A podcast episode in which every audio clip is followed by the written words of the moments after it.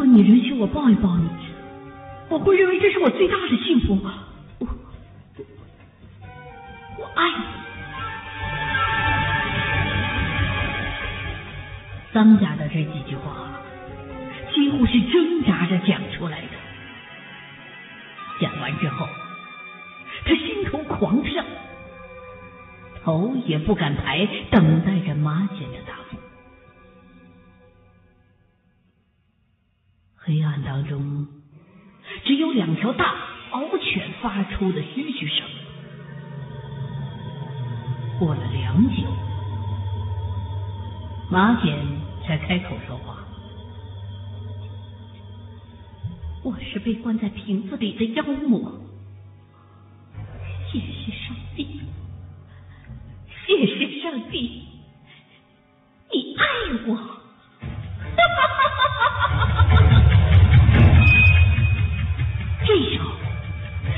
不知道从哪里来的一股勇气，陡然叫了出来：“真的，我我是真的爱你！”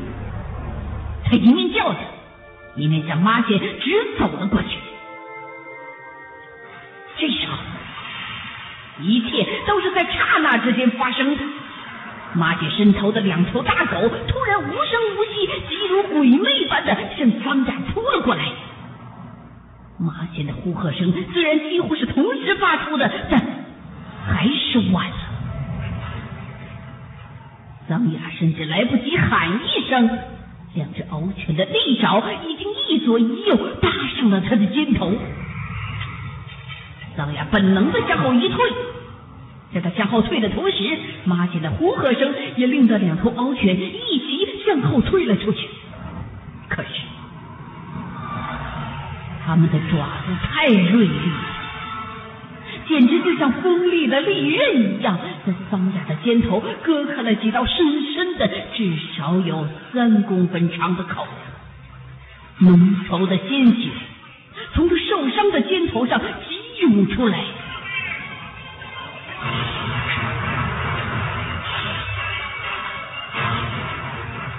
桑雅直到这时候才发出了一下低呼声，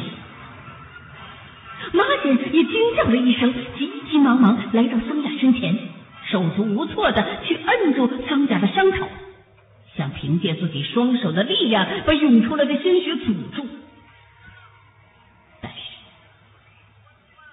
这样做一点用处也没有。鲜血很快的从他的指缝当中蹦了出来，马姐哭了起来。这时候，他的反应全然是一个惊慌失措的少女应有的正常举动。她一面哭，一面把脸紧紧的靠向桑雅的肩头。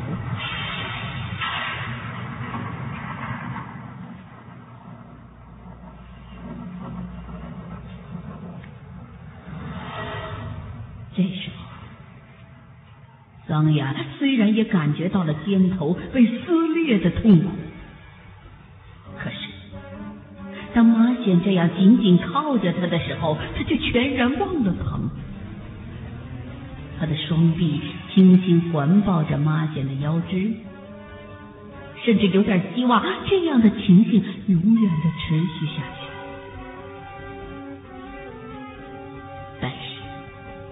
只过了大约不到十秒钟，马显的身子突然剧烈的动了一下，然后迅速的向后退去。如果是桑雅的肩头没有受伤，他动作足可以敏捷的把后退的马显拉住。可是他的双臂才一抬，肩头的创痛就使他的动作慢了下来。而马显在后退几步之后。行动十分的快，使得桑雅只顾着注意马姐，而没有移动身子。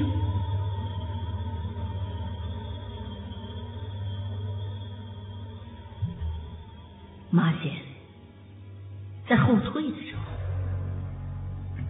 不知为什么伸手捂住了自己的嘴，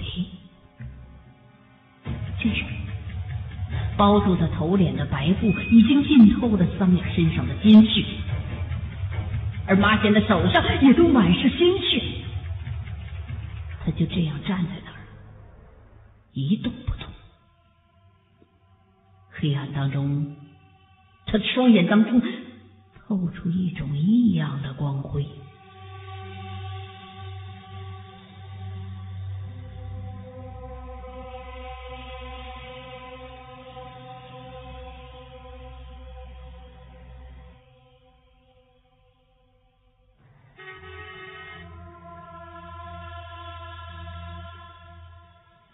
桑雅毕竟是医生，知道自己的伤口非常深，如果大量失血没有迅速止住的话，将会危及到生命。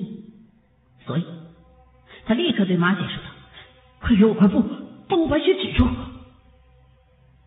马姐一听之下，立刻转过头去，迅速把包在他头脸上的白布条解下来，然后不转身就把布条。抛向了桑雅，桑雅连忙胡乱的在肩头上包扎了一下，但是并没有起多大作用。看伤口的情形，他必须立刻赶到最近的一家医院去就医。马姐没有转身，脸冲着墙问他：“现在？”怎么办？我要到最近的一家医院去。好，你等我一下，我陪你一块儿去。好。阿显立刻向楼梯上走去，他始终背冲着方雅。当他踏上第一级楼梯的时候，他的动作让方雅看得目瞪口呆。只见马显把身上那件丝袍脱了下来，顺手搭在了楼梯的扶手上。那曼妙的身姿在黑暗当中看来，散发出柔和的像珍珠一样的光泽。那实实在在是按照能形成的最美的比例生长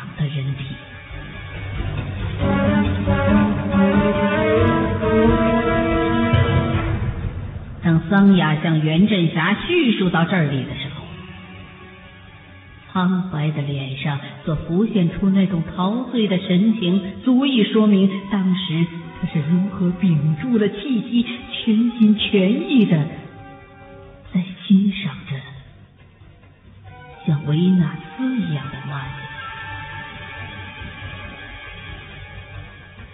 可是袁振霞。在桑雅的叙述当中，却感到了一种诡异的气息。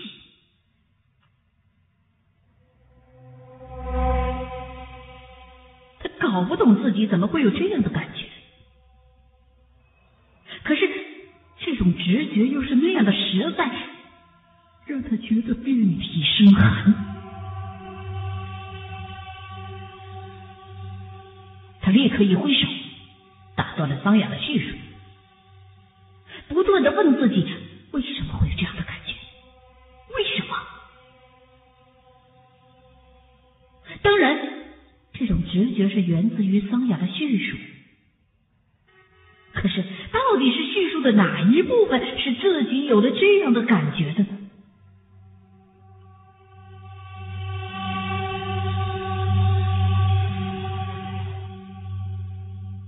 袁振霞想了好一会儿，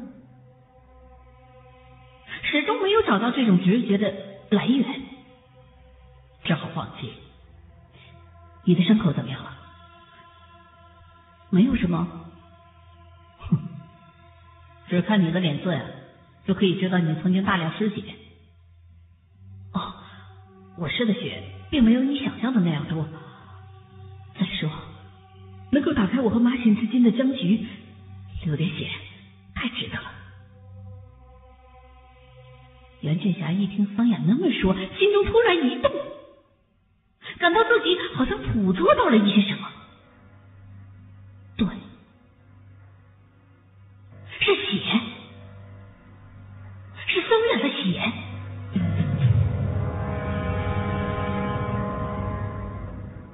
可是，他仍然没有办法把想到的这些零碎的环节串联起来，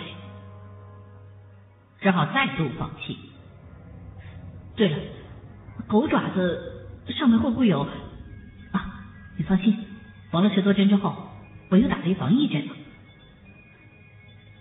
小雅，你不觉得这件事情里边有什么古怪吗？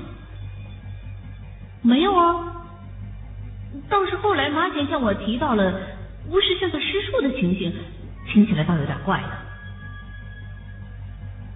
袁振霞不由自主坐直了身子。对，现在自己脑海当中捕捉到的零碎环节当中又多了一环无数。